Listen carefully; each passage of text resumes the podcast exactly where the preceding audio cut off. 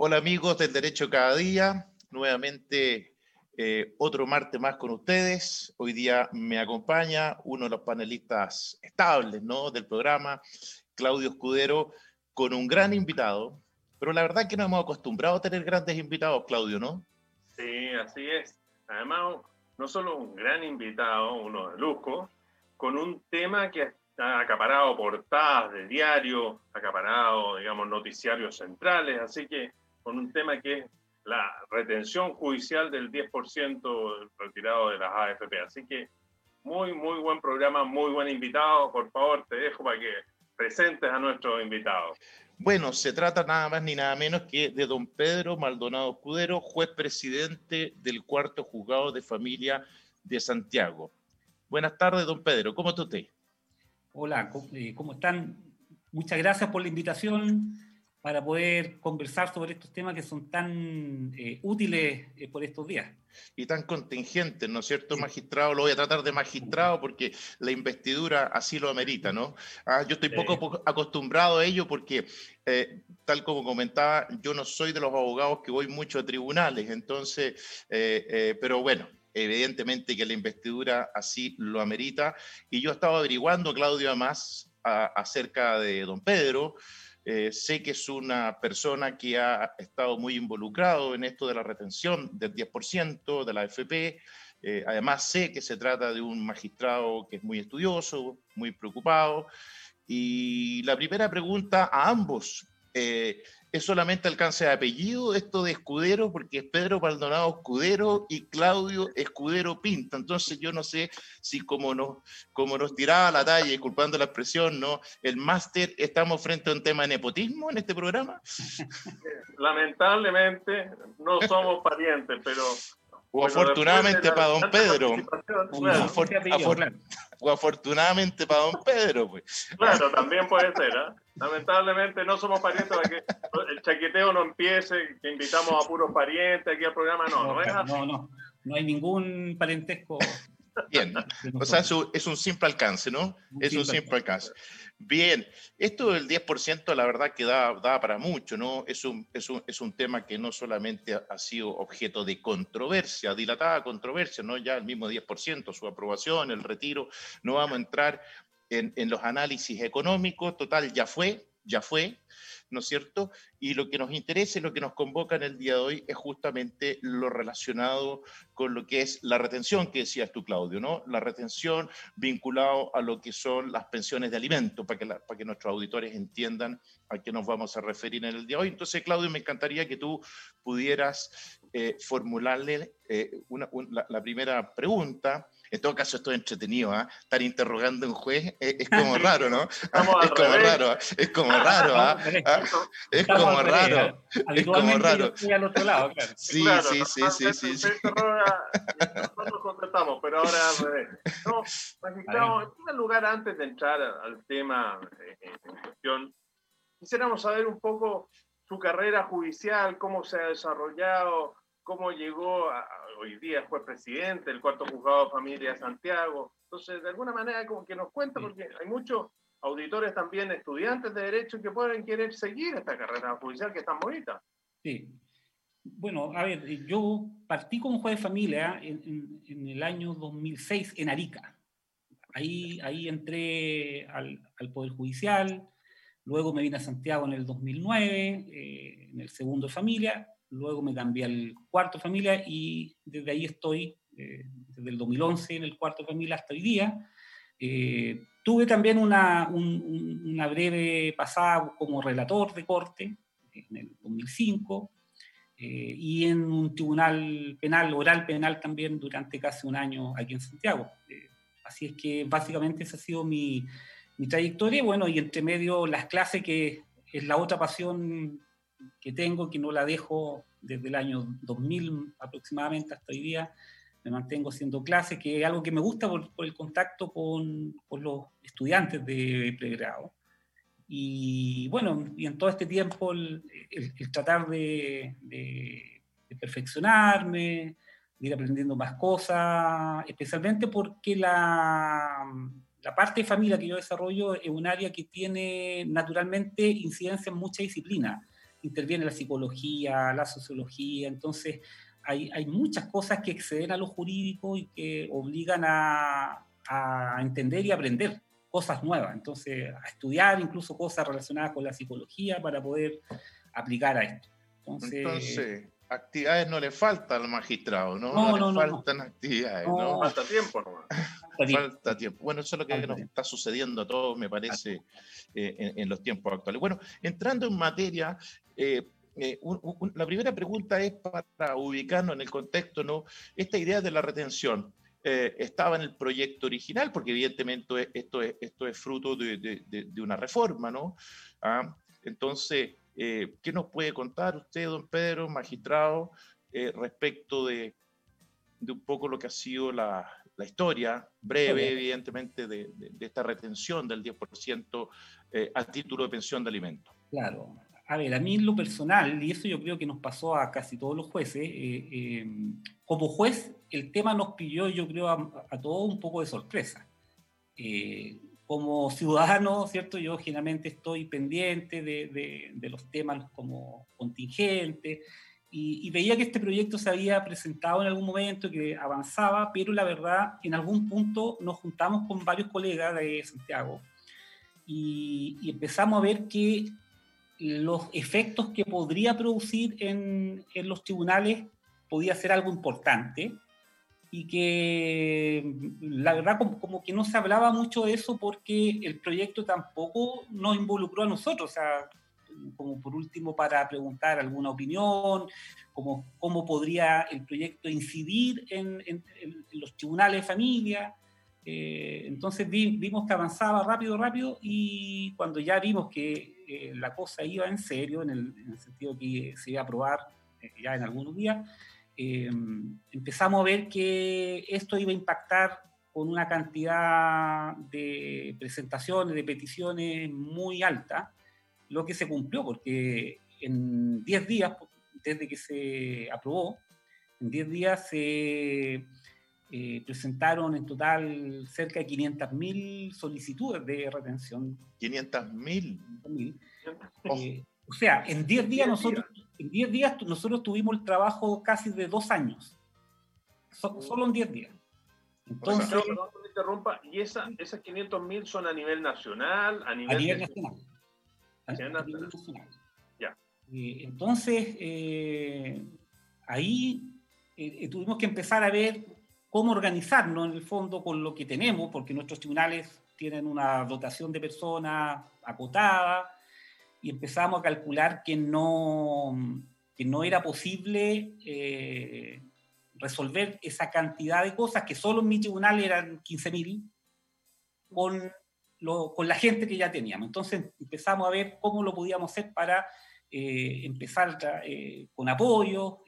bueno, ahí la Corte Suprema, a, través de la ministra Chevesich, eh, tomó también las riendas de esto y, empezó a organizar el trabajo en el que también participé, participamos todos los demás jueces presidentes, eh, y ahí se armó un equipo bien, bien grande eh, de apoyo en esto, para, porque la idea era, si el, afiliado tenía en el fondo 10 días para que la FP le pagara la, la primera parte, nosotros en, en menos de esos 10 días teníamos que eh, resolver las peticiones y por lo menos decretar la medida cautelar de retención. Entonces, eh, la cantidad de escritos no, daba por la cantidad de personas que trabajamos, entonces dijimos, eh, o sea, hay que hacer algo acá porque si no, van a pasar los 10 días y nosotros todavía vamos a estar proveyendo las peticiones. Entonces, gracias al trabajo que se organizó ahí con la, con la ministra Chevesis, eh, logramos sacar adelante esto y ahora estamos ya en el proceso porque no ha terminado esto. Eh, nosotros mandamos la retención de fondo a la FP, pero ahora estamos esperando lo que nos llegue de vuelta, es decir, la FP que, retuvo, nosotros tenemos que iniciar los procesos de, liquidar las deudas, de hacer pago en lo que corresponda, entonces es un proceso largo todavía que no ha terminado. ¿Y, por qué vía magistrado ustedes se se vincularon con las AFP? Eh, ¿Cómo, lo hicieron en definitiva? Claro. Eh, correo electrónico, no sé. Sí, en esta mesa de trabajo se establecieron las, formas en que íbamos a operar, eh, básicamente con resoluciones automatizadas para que fuera más fácil, es decir, el funcionario no tenía que estar escribiendo la resolución, sino que ya venía un, un formato eh, y por lo tanto todas las notificaciones a la FP era a través de un correo electrónico también automatizado eh, y de esa manera la verdad logramos eh, decretar una serie, miles de medidas cautelares para que la FP retuviera antes que pagara al afiliado. Y, y, disculpe la pregunta, pudieron cubrir todas esas peticiones o, lamentablemente por la cantidad de trabajo se vieron francamente desbordados más allá del empeño que le pusieron, evidentemente? No, logramos hacerlo. El, grueso de peticiones, el, el 90%, 80-90% eran peticiones que, eh, que tenían un, fundamento inmediato en una deuda. Es decir, había una causa, había una deuda, la persona era un era una un usuario activo con su causa, que tenía algún movimiento, por lo tanto el grueso de cosas se cumplió. Ahora nos va quedando gente un poco más rezagada que no lo hizo en su momento, todavía ingresan algunas solicitudes en este momento, pero la mayoría, por lo menos el grueso de lo que era la gente que quería eh, aprovechar esta instancia para eh, obtener el pago de sus deudas, lo, lo hizo en el periodo que, que le cuento. Claudio, Tú me imagino que estás ávido por hacerle preguntas al magistrado, ¿no? Sí. A ver, en el fondo, dentro de esta, de esta discusión, en, alguna manera, solo se pensó la retención de este 10% para deudas por pensión alimenticia o en algún momento se consideró, por ejemplo, para compensaciones económicas adeudadas, siempre o siempre solo estuvo restringido al tema de pensión alimenticia. Sí, el proyecto, el proyecto expresamente dejó fuera la compensación económica. ¿ya? Eso está en el texto. Entonces, en el debate en el Congreso, es un, un punto que se consideró, se dejaron, se dejaron fuera todas las demás deudas, que no fueran alimentos, y además la de compensación económica expresamente. Eh, eh, solamente quedó las deudas por, por alimentos, nada más que eso. Parece razonable en todo caso, Claudio, porque estamos hablando de medidas de urgencia en periodos de urgencia, ¿no? Y no sé si es la opinión, si comparten ustedes la opinión, pero me parece a mí sinceramente que todo lo que hizo relación con la mención de alimentos es bastante más urgente. No digo que no sea importante lo demás, pero, pero me parece que la mayor urgencia es esa, ¿no? Es muy urgente eh, y, y, además está muy, bueno, nos dimos cuenta todos, yo creo, lo, olvidado que están las personas que tienen pensiones de alimentos a su favor de las políticas. Es decir, eh, hay, no, no, hay una gran tasa de deudores inmensa, se habla de más del 80% de personas que no pagan las pensiones. Em, tampoco hay muchas herramientas útiles como para obtener los cobros, y eso, eso grafica que ha habido cierta dejación del Estado en eso, en, un poco abandonar a las personas ahí a su suerte, y, el drama de las pensiones es un drama humano eh, eh, inmenso. Estamos hablando de, sobre todo cuando los alimentarios son niños. Hay deudas, deudas millonarias. Exactamente, exactamente. Exactamente, no. Eh, es un problema grave, es un problema grave que afecta directo directamente a la subsistencia de las personas, ¿no? Efectivamente. efectivamente. y, hoy día con, hoy día con, esta, con esta crisis quedó mucho más en evidencia este problema. Sí, claro. Y, y no solo en esto, sino que, por ejemplo, a propósito de la ley de protección del empleo, fue la primera que prendió las luces, qué pasaba con las pensiones alimenticias adeudadas. Y de ahí, con una iniciativa de algunos parlamentarios, derivamos en esto, etcétera. Incluso el bono de la clase media también está sujeto, entiendo, a, retención. Sí, hay, hay dos eh, bonos ahí que están sujetos a retención. En esos casos son retenciones hasta el 50%. El, el, el bono, bono COVID que se le llama y el de clase media también están afectos.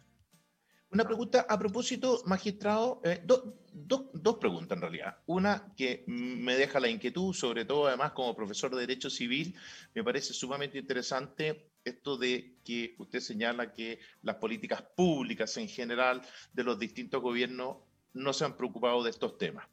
Eh, pero me imagino que ustedes, los especialistas, eh, tienen a la vista algunas herramientas que podrían ser eficientes y que, bueno, eh, habría que implementarlas en su momento, ¿no?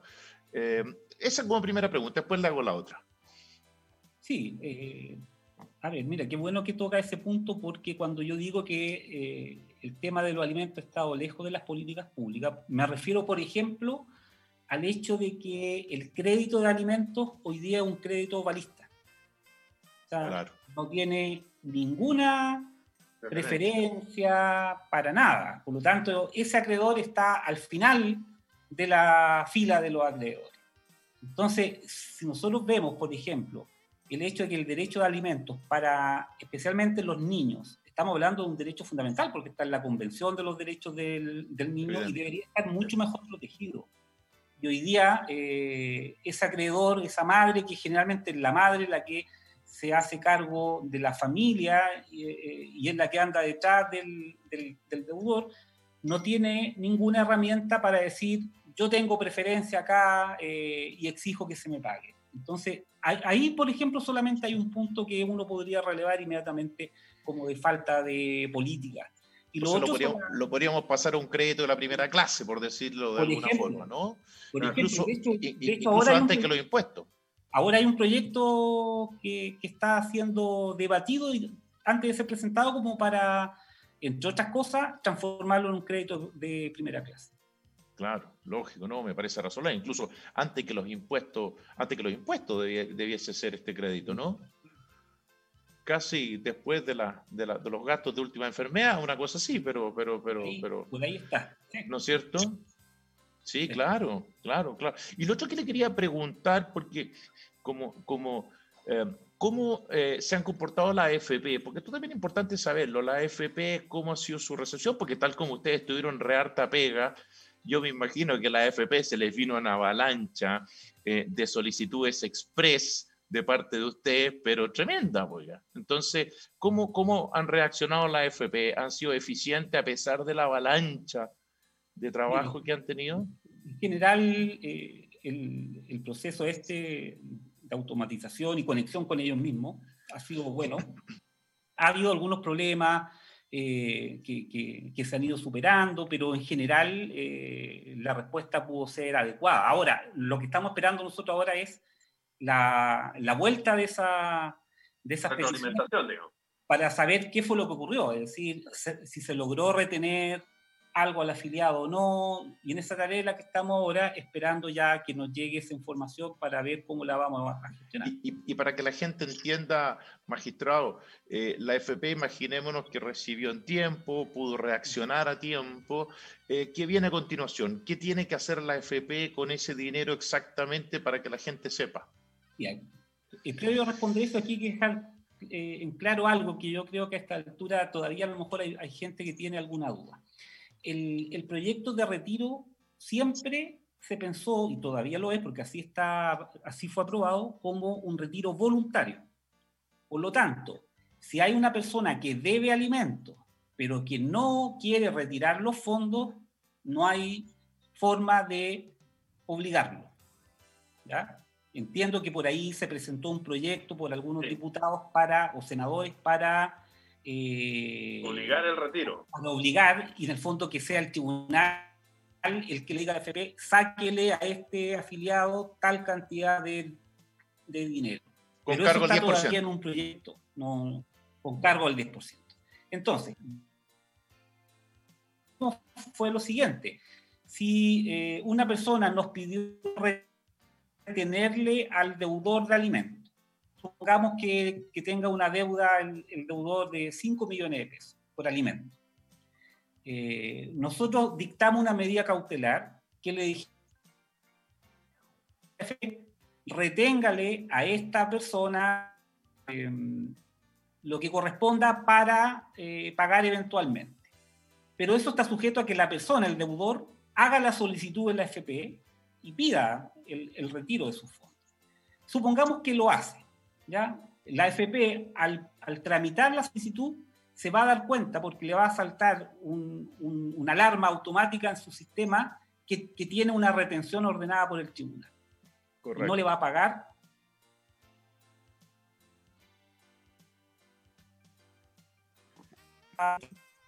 Parece que perdimos un poco al magistrado Máster, ¿o Sí, sí, se le cayó un poquito de conexión. Vamos a esperar que se, que se, que, se, reconecte. Son gajes del oficio, ¿no? En estos tiempos. Ah. Oye, Claudio, aprovecho mientras nos reconectamos con, con nuestro, con nuestro invitado. Eh, a propósito de esta retención, eh, ¿podría retenerse el total eh, vía pensión alimento? O sea, qué sé yo, si una persona tiene una deuda muy cuantiosa que cubra el 100% de ese 10%, ¿se le podría retener ese 10%? Sí, se le puede retener el 10%. Ya, ya, perfecto. ¿ah? porque claro, hay gente que ha preguntado, yo lo he escuchado al menos, ¿no? Que ha preguntado si, si, si justamente es total o parcial no la retención. Es decir, si es, si es que queda un saldo para, para, para, para, el, para el afiliado. Ahora, eh, justamente el, eh, el, magistrado estaba señalando algo re importante, ¿no? Que en definitiva esto tiene, esto tiene un problema, ¿no? Esta ley tiene un problema, las, eh, que es justamente el que yo no te puedo obligar a retirar el 10%. Por lo tanto, para que entiendan nuestros auditores, podría perfectamente suceder lo siguiente, ¿no? Si alguien que, que, que, es remiso ¿no? En, el pago de estas deudas y, quiere seguir en esa situación de no pago, ¿no? Eh, perfectamente entonces lo que tendría que hacer, no es que yo lo esté recomendando, estoy constatando una realidad, evidentemente, es cosa que no retire entonces. Así es, así que esa, de alguna manera, es la forma, entre comillas, de eludir estas retenciones, efectivamente no retirar el 10%, mantener los, fondos en su... Ahora, Claudio, tú como abogado experto en derecho de familia, eh, dime una cosa, ¿en qué situación debe encontrarse el obligado a pagar alimento eh, para que sea objeto de esta retención? Mira, y eso justamente era uno de los aspectos que le queríamos preguntar al magistrado. Claro, porque eso es una cosa que uno ignora, yo, yo lo ignoro, sinceramente. Claro. En definitiva, debe ser una persona con una deuda establecida. O sea, tiene que estar una deuda de alimentos establecida y esté en o sea, que haya una sentencia que establezca la obligación alimenticia y existe un monto. Y, y ahí, ahí me está contestando el magistrado, no me conecta. Sí, bueno, lo esperamos, lo esperamos, eso, eso se entiende. Ah, son, bueno, son las vicisitudes, ¿no? De estas plataformas y no, y no tanto las plataformas, ¿no? Si uno, lamentablemente está a merced de cómo esté la señal ese día. Ah, a mí me sucede, por ejemplo, yo actualmente, eh, literalmente, hoy día, hoy día precisamente estoy, estoy rezando para no tener problemas de internet, porque como tú sabes, ya que estamos hablando de derecho de familia, yo soy el pariente débil en mi casa, ¿no? Soy el pariente débil. En consecuencia, yo soy una suerte de errante y claro, yo me tengo que ir ubicando en mi casa en los lugares que no ocupa nadie, ¿no? Entonces, normalmente los lugares que no ocupa nadie eh, son evidentemente los que tienen peor señal, ¿no? Entonces, así es que por hoy día por lo menos esto ha andado bien eh, y no se me ha caído eh, la señal. Pero bueno, resumiendo, esto es importante porque la gente, la gente está escuchando. Em, entonces, eh, esa persona tiene que estar en primer lugar con una sentencia que lo ha condenado a pagar pensiones de alimento y estar, lo, lo voy a decir en términos bien sencillos, Claudio, y estar moroso, porque si esa persona está al día, y que eso es re importante, si esa persona está al día en el pago de sus pensiones, por ejemplo, sus mensualidades, pensemos que sea mensual, a esa persona no se le puede retener por si acaso, por ejemplo, no se le podría retener, ¿no? Es respecto de deudores, porque justamente, tal como lo decía el magistrado, es una medida cautelar, es para velar por el cumplimiento de una obligación existente, no futura ni eventual, existente. Exactamente, exactamente, porque y en, el fondo no solamente una deuda, porque deuda no es lo mismo que, estar impago, ¿no? Eh, deuda, o sea, todos somos deudores cuando debemos, por ejemplo, una suma de dinero, pero si vamos pagándonos nuestras cuotas al día, somos deudores cumplidores, por decirlo de alguna forma. Por lo tanto, aquí, para que la gente entienda, de lo que estamos hablando es de deudores morosos, es decir, deudores que no han cumplido en tiempo y forma con eh, sus obligaciones eh, alimenticias. Eh, ¿Tenemos noticias de don Pedro, no? ¿O, está, complicado con su... Con su... Hay que llamarlo cuando... Sí, que complicado. Está complicado. Bueno, Claudio, eh, te voy a tener que eh, interrogar a ti, yo que estaba fascinado interrogando a un juez de la República, o sea, me ha privado, ah, don Pedro me ha privado, el magistrado Pedro Maldonado me ha privado ah, del placer de sentir a cómo se puede interrogar justamente a un juez de, a un juez de la República. ¿ah? Así es que bueno. Oye, Claudio, bueno, cuéntame más, pues, si tú, si tú este es un tema que tú, tú conoces bastante, así que, eh, ¿qué te parece a ti? ¿Cuál es tu opinión? ¿Cómo crees que se está dando? Etcétera. A ver, este, este es un tema que realmente, tal como lo decía, vino a atender una, una demanda y una necesidad de de tantas personas que ven cómo, eh, habiendo sido una persona condenada al pago de esta pensión alimenticia, no cumple, porque hoy día, ¿cuál es el tema? Muchas veces los arrestos, muchos deudores de pensión alimenticia prefieren ir arrestados y no pagar. Entonces, las medidas, porque en definitiva, también lo que le interesa al beneficiario la pensión, al alimentario, como se le denomina, es que le paguen, no que la otra persona esté presa. Lógico. Entonces, frente a eso, ¿qué, medidas hoy día? Eh, eso te iba a preguntar, Claudio, sí te iba a preguntar, justo te iba a preguntar eso. Hoy día, de acuerdo a la legislación actualmente vigente en nuestro país, ¿cuáles son las medidas, las herramientas que tiene el acreedor el alimentario en definitiva, para poder eh, obtener el pago. ¿Cuáles son las medidas, tanto administrativas, eh, forzosas, etcétera? A ver, ¿qué medidas puede adoptar? Por ejemplo, una medida que es efectiva es lograr la retención de la devolución de impuestos.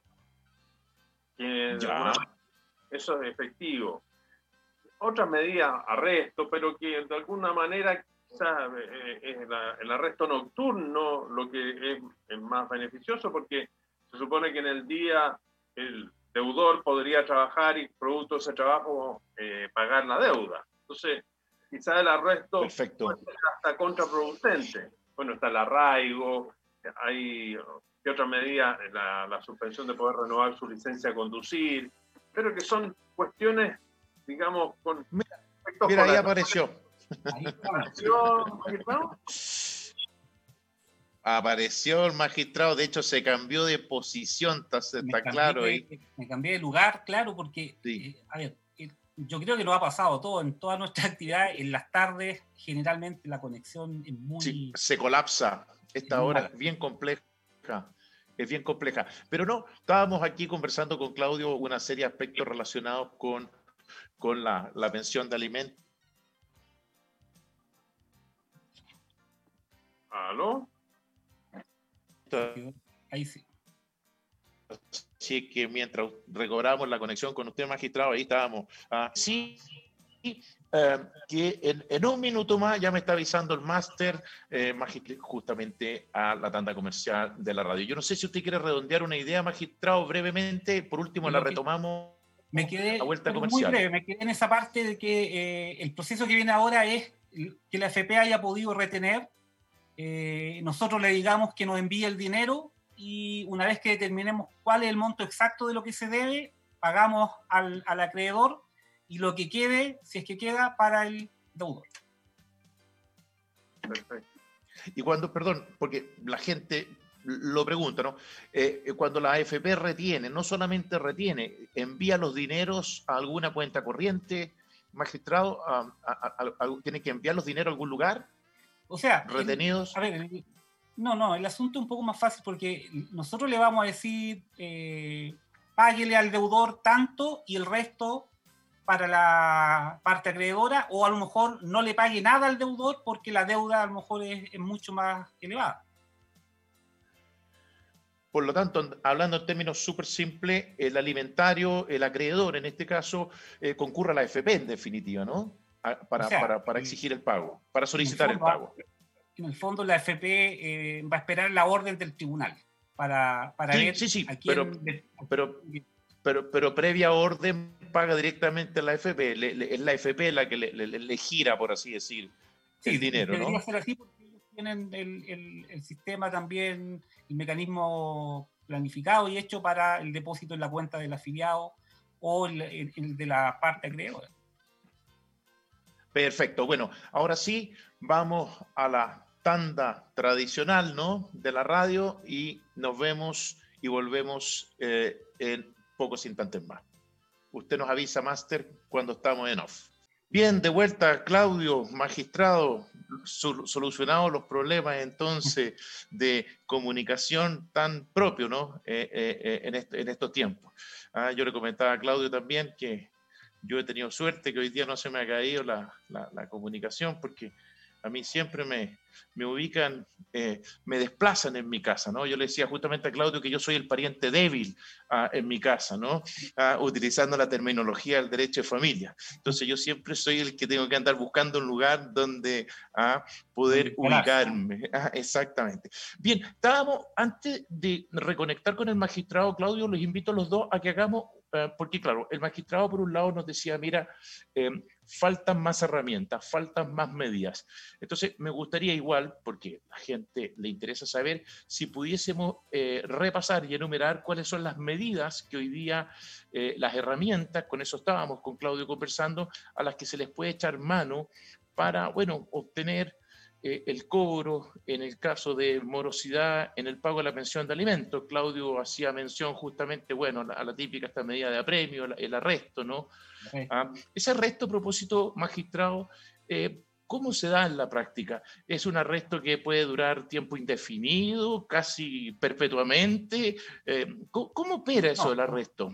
Sí, a ver, dentro de los apremios quizá el más, el más utilizado, el más conocido, el arresto, eh, pero se puede apremiar o arrestar a una persona cuantas veces sea necesario hasta obtener el pago. Ya aquí hablamos de periodo de 15 días, arrestos nocturnos, eventualmente podría haber un arresto efectivo, eh, pero lo más común son estos arrestos nocturnos, que es lo que quieren lograr es, un poco presionar al deudor, ¿cierto? Eh, obligarlo a cumplir. Eh, está el arraigo, la suspensión de la, licencia de conducir eh, y en retención de impuestos en, su, en la época del año que corresponde. Son quizás las, las medidas más, más conocidas. Pero cuando yo decía que faltan más herramientas, me refiero, por ejemplo, a modernizar las herramientas para que el acreedor pueda obtener el pago. ¿Cómo? Por ejemplo, en, en, en del derecho comparado en otros países, en otras situaciones, eh, los tribunales tienen la facultad incluso de eh, intervenir en las cuentas de los deudores, en las cuentas de banco. Y decirle al banco inmediatamente, de manera muy directa, incluso ellos mismos tienen conexión con los bancos y retienen automáticamente cuando eh, hay un incumplimiento. y un montón de otras medidas, la que mencionaba del crédito de primera clase, eh, se habla, por ejemplo, hay una propuesta muy interesante de que el Estado eh, asuma el pago de ciertas pensiones, por lo menos las que, por ejemplo, puedan ser pensiones mínimas por el monto mínimo, que asuma el pago el Estado y que el Estado después repita contra el deudor. Porque para el Estado es mucho más fácil, tiene el aparataje, los recursos para hacerlo. En cambio, hoy día todo el peso del cobro recae sobre la persona. Generalmente en Chile, mayoritariamente estamos hablando de mujeres. No, de todas maneras, y, niños al final del día, ¿no? Claro, que son las que eh, van a tribunales constantemente, pero la verdad uno ahí ve que eh, eh, faltan herramientas para asegurar el pago efectivo. más que para andar apremiando al, al, deudor, no, aquí faltan acciones más concretas que uno puede intervenir derechamente en los patrimonios. Y en, definitiva, magistrado, em, por lo tanto, no hay facultades en que el tribunal pueda actuar de oficio en estas materias. Siempre, en estas cosas se puede actuar de oficio, siempre. Ya. Pero, pero igual debe ser difícil, ¿no? Por, por, el interés superior del niño, bajo esa prisma. Claro, bueno, actualmente la legislación en materia de pago de pensiones de, alimentos eh, faculta al juez incluso de oficio a decretar arresto cuando advierte que hay un incumplimiento.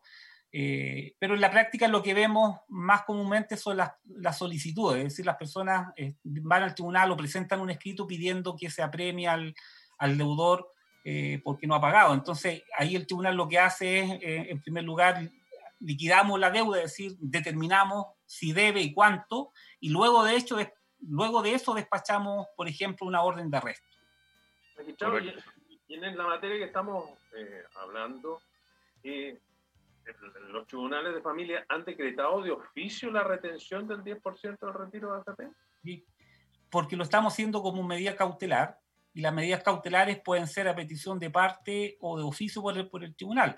Eh, cuando yo digo de oficio, en este proceso del, del 10%, como la gente hizo las peticiones, eh, el tribunal inmediatamente las resolvió ordenando la retención. Entonces, claro, el estricto rigor no ha sido de oficio porque había una petición previa, pero eh, son las cautelares que da la ley, que, la ley nos permite adoptar, se pueden adoptar incluso de oficio. Es decir, basta que el juez se dé cuenta de que alguien ha incumplido, por ejemplo, una pensión, y está facultado para decretar alguna medida cautelar de propia iniciativa. A propósito de esa petición, eh, me, surge una, una, pregunta, ¿no? Em, pensemos, eh, la situación evidentemente es una situación de morosidad. Em, ¿Tiene vías eh, expeditas, ¿no? la persona interesada en la retención para solicitarlo, me explico, necesita necesariamente hacerlo a, través de un abogado o puede ir al tribunal. En, los tribunales están las facilidades, quizá hay algún formulario, disculpe la pregunta, ¿no? Pero a la gente le interesa escucharlo. Entonces, ¿hay algún formulario que el interesado, que el peticionario en este caso... Eh, ¿Hay facilidades o necesariamente tenemos que eh, contratar un abogado? Em, hacer las presentaciones conforme a los manuales ah, de derechos procesales, etcétera, etcétera. No, no, no es así, es muy simple el trámite. Eso fue parte de las cosas que tuvimos que planificar cuando vimos que se nos venía esto encima. Eh, y uno de esos fue eh, un par de formularios que están en la OJB, Oficina Judicial Virtual. Basta que la persona con su clave única eh, ingrese y tiene dos formularios, uno que dice retención 10% y el otro dice retención en estas dos leyes de bonos. Entonces, es muy simple de llenar, son algunos datos mínimos y eso genera inmediatamente una carga de trabajo en el tribunal. Sí, me imagino, debe ser impresionante. Lo envía y automáticamente se va a la causa o las causas. Entonces, genera una carga de trabajo que el tribunal inmediatamente toma le aplica la resolución automática, el juez la firma y se va automáticamente a la FP. Por lo tanto, entonces, el peticionario en este caso... No, ah, eh, requiere abogado para esto. No requiere abogado, pero sí requeriría de clave única, ¿no? Claro, para el acceso a la oficina judicial virtual. Y Claudio, ¿y por qué no le contamos a la gente dónde se obtiene o cómo se obtiene esa clave única? Creo que sería importante, ¿no? Ese registro civil, entiendo que ahora no, no, no puede ser pedido eh, vía online, tiene que ser presencialmente, pero es un trámite rápido. ¿eh? No, no, no, demora más de cinco minutos, quizás hoy día por, por tantos trámites la requieren, puede haber mayor aglomeración o requerimiento de personas, pero en general yo cuando lo obtuve no me demoré menos de cinco minutos. Ya, ya. No, porque eso es importante, porque imagínate, a veces a la gente se le hace todo un, drama, ¿no? Eh, el tener que conseguir esto, tener que conseguir esto otro. Entonces, al final, eh, bueno, son, son, son, pequeñas, pequeñas inconvenientes o pequeños grandes inconvenientes, ¿no? Eh, para justamente porque, claro, digamos las cosas, a veces el registro civil no ha funcionado eh, con la perfección que todos quisiéramos, ¿no, magistrado?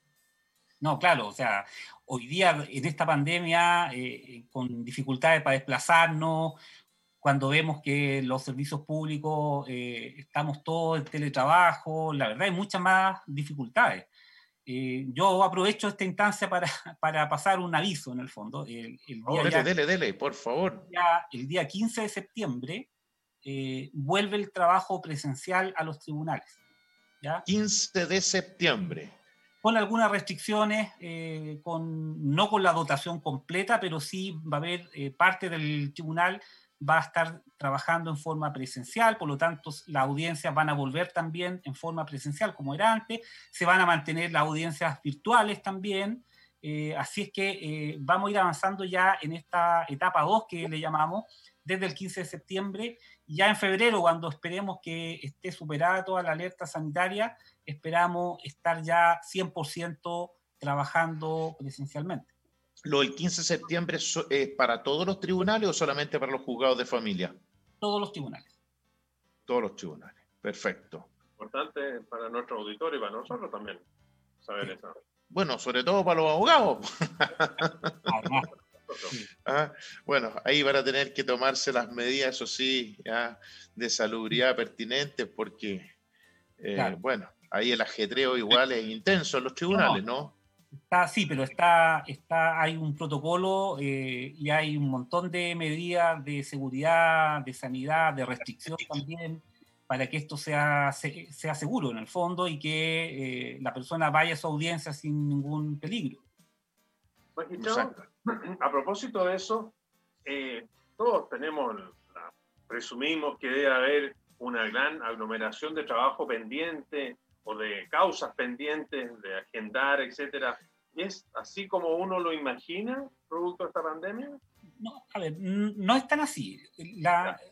las demandas se han seguido presentando como siempre. Lo que ocurrió fue que cuando partimos esto en marzo, un, un tiempo, un par, dos o tres meses, marzo, abril, hasta mayo diría yo, en que vimos que el ingreso bajó considerablemente ya las personas optaron por, no, por, por, suspender los trámites judiciales. Pero han ido ingresando demandas y hoy día ya está, hay un ingreso relativamente normal, se están agendando. El, el tema es que en todo este tiempo eh, tuvimos que darle eh, preferencia a las materias más urgentes, como alimentos. Por lo tanto, claro, otras materias que, la ley no señaló como urgente han tenido que esperar y están agendadas para más a fin de año. Entonces, ahora sí hay una carga de trabajo eh, que se ha ido acumulando porque veníamos con un, con un, nivel de trabajo y cantidad de audiencias diarias que tomábamos que se tuvo que reducir bastante. Entonces, eh, esperamos ya ir saliendo a medida que empecemos, empecemos a volver presencialmente y recuperando nuevamente esos tiempos que teníamos antes. Magistrado, yo le quiero hacer una pregunta, me voy a aprovechar de que usted es un connotado juez de, la, de familia de la República, ¿no? Y, eh, y esto es curiosidad, y es curiosidad eh, profesional y académica, ¿no? Eh, un tema que a mí personalmente me ha llamado siempre la atención como institución, esto de los bienes familiares la institución de los bienes familiares. Sí, yo le quería preguntar, porque está relacionado en definitiva con, con, a veces estas situaciones de conflicto familiar, ¿no? Eh, la, declaración del inmueble que sirve de residencia principal a la familia, eso me estoy refiriendo, ¿no? Como un bien familiar. Eso es algo que se está aplicando, o sea, se solicita con, regularmente, es algo que ha bajado su aplicación. ¿Cómo, está eso? Perdone que, me meta, pero, pero, me parece que es un tema sumamente relevante que, del cual no se suele hablar, ni siquiera en el foro. ¿ah? Sí, eh, eh, la institución de los bienes familiares tiene una aplicación eh, bastante frecuente. Son materias que, por ejemplo, en un mes vemos en más de alguna ocasión, ingresan demandas varias. Un procedimiento bastante expedito tiene porque eh, los requisitos son bastante objetivos y sencillos de acreditar. Además que basta la sola presentación de la demanda e inmediatamente se declara bien familiar el inmueble hasta que se resuelva la sentencia. Eso es justamente lo que le quería consultar, porque además usted, usted es profesor de Derecho Civil, entonces estamos hablando específicamente del artículo 141 del Código Civil, ¿no? Y tiene una frase, claro, una frase que es bien, bien potente, ¿no? Ese, ese artículo que dice, bueno, se, se, reformó, ¿no? Hoy día creo que dice con la sola interposición de la demanda, ¿no? Em, eh, y claramente eh, lo han interpretado así los tribunales, es decir, que con la sola interposición de la demanda, es decir, sin que exista notificación siquiera de ella, eh, automáticamente queda trabado como bien familiar. Efectivamente, así es. cuando se hizo la, la, la modificación en esa parte del Código Civil, ahí surgió esa discusión sobre eh, si, si, era procedente, incluso se, hablaba sobre la constitucionalidad que, que, tenía eh, esta situación, pero la verdad eso ya quedó zanjado hace muchos años y, hoy día eso no presenta ningún eh, tipo de duda. O sea, no hay doble, duda. Doble interpretación, para nada. Inmediatamente usted presenta la demanda y en la resolución tipo que tenemos para, para proveer, va ya con la declaración eh, provisoria como bien familiar y, se cumple sin ningún problema.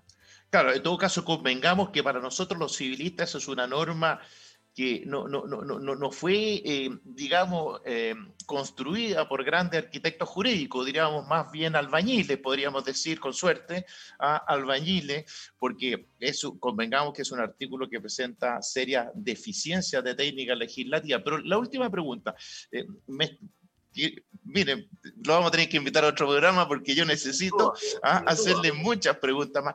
¿Usted ha sabido de casos justamente donde se ha discutido, porque claro, está bien, hay unanimidad al menos dentro de los jueces o, dentro de la jurisprudencia en que es por la sola presentación, pero usted ha conocido de algún caso donde se haya em, tenido que recurrir a la interpretación que justamente voy a poner el caso siguiente. Imagínense que hoy día en la mañana se presenta la demanda, se ingresa en su tribunal, ¿no? Magistrado, y resulta que en la tarde el marido estaba firmando una escritura, eh, firma una escritura pública en notaría donde vende un inmueble eh, respecto del cual él no necesita, en teoría, autorización de, de su mujer porque resulta que está separado totalmente de bienes.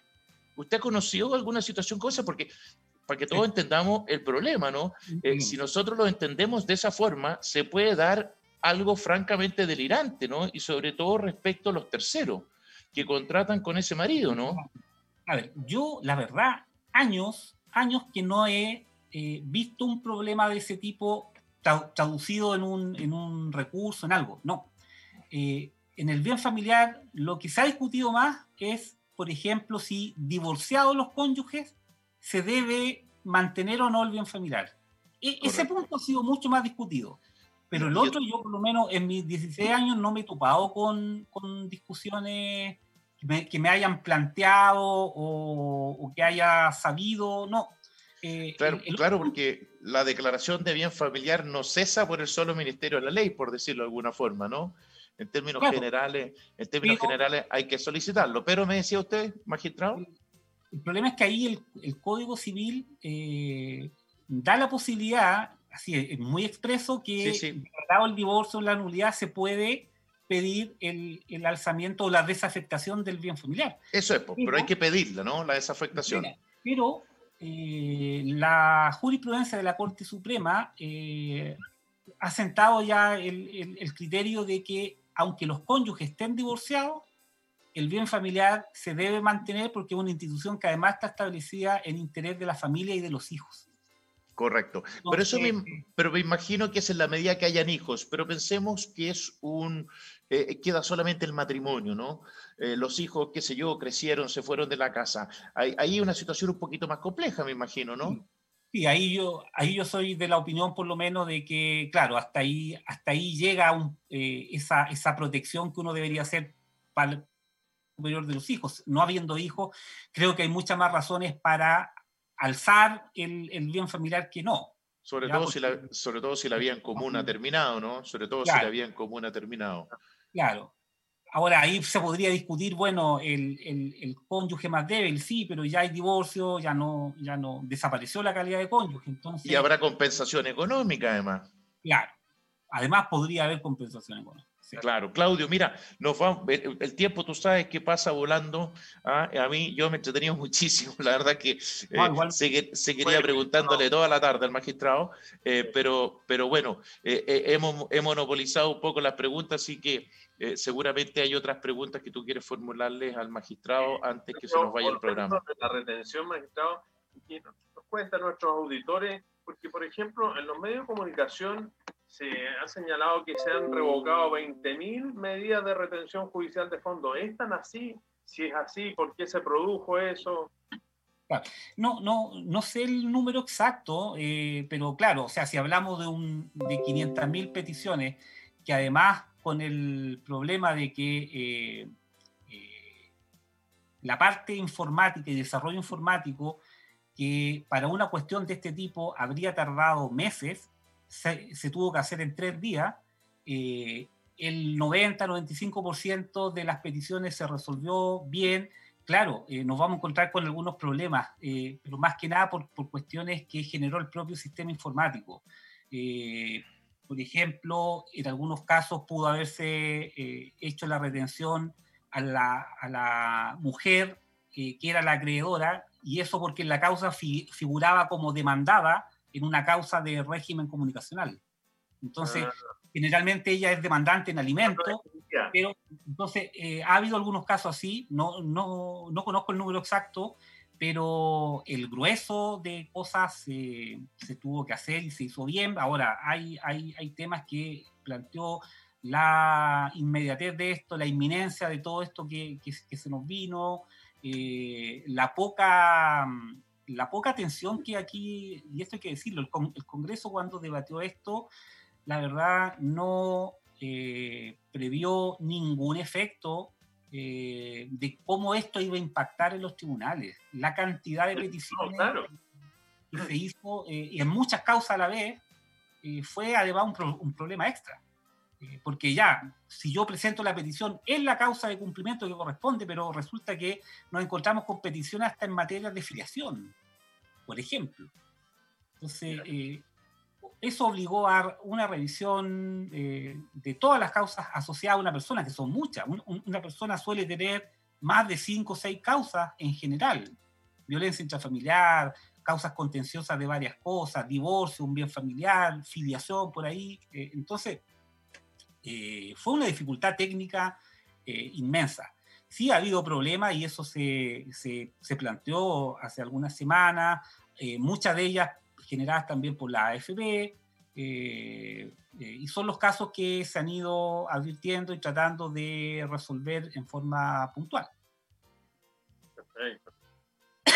Bueno, Claudio, lamentablemente ah, nos ya el tiempo nos ha pillado, como siempre, porque siempre nos pilla el tiempo, ¿no? Pero bueno, está bien, quiere decir que lo pasamos bien el programa, y hoy día lo he pasado fantástico con el magistrado Pedro Maldonado, escudero, a nuestros auditores que llegaron tarde al programa, es solamente un mero alcance de apellido, ¿ah? no hay parentesco con nuestro panelista. ¿ah? Eh, agradecerle, magistrado, muy sinceramente, ha sido súper claro. Eh, yo he aprendido muchísimo, sobre todo de esta operatoria creo que, nos quedamos sí con una sensación amarga eh, en relación a lo que usted dice, eh, la falta de políticas públicas ¿no? en relación a esta materia. Eh, parece ser que nuestros parlamentarios ah, no, no, no, prestan oído a materias tan relevantes como todo lo relacionado con los niños, ¿no? con la niñez. Em, y bueno, están más preocupados seguramente ¿no? Eh, de las redes sociales eh, y, de lo que están preocupados hoy día. ¿no? Usted mismo señalaba recién que en este proyecto, en esta ley, no, hubo, no se dimensionó siquiera ¿no? Eh, cuál iban a ser una serie de efectos, pero bueno, a mí no me extraña nada, ¿no? Estamos, estamos en un país donde ya se prescinde hasta de los técnicos ¿no? para legislar, así que a mí no me extraña tampoco que nos los hayan llamado ustedes cuando se discutió la ley, que son los especialistas en el tema. O sea, la verdad que sinceramente a mí no me extraña para nada. Así que, magistrado, muy sinceramente eh, le agradezco de todo corazón que nos haya acompañado en el día de hoy. Lo dejamos súper, mega, ultra invitado para una próxima oportunidad. Eh, así es que, bueno, Claudio, no sé si tú O sea, no, sé, estoy seguro que te quieres despedir, ¿no? Sí, no, sumarme a tu palabra y agradecer magistrado su, su presencia y sus explicaciones tan claras que de alguna manera sirven a nuestros auditores para conocer cómo, cómo la autoridad judicial enfrenta esta, digamos, avalancha de solicitudes que, que son tan importantes porque inciden en un aspecto que es de alguna manera de primera necesidad para muchas familias. Así que muy, muy agradecido por su presencia, magistrado, y tal como dice Marco Antonio, sin duda lo vamos a volver a invitar porque hay tantos temas de interés para nuestros auditores en general que usted nos puede también aclarar. No, yo, yo agradezco a usted, Marco y Claudio, la invitación. Eh, ha sido muy grato poder explicar estos temas que, que creo que las personas necesitan eh, comprender eh, de manera más directa. Así es que espero haber cumplido aquella parte y dispuesto, si es que en algún momento requieren nuevamente de mi, de mi participación. Le tomaremos la palabra. Bueno, nos vamos porque si no, el máster nos va literalmente a degollar. nos vemos. Un abrazo tremendo a nuestros auditores. Hasta luego, que estén muy bien. Hasta el próximo martes. Chao, chao.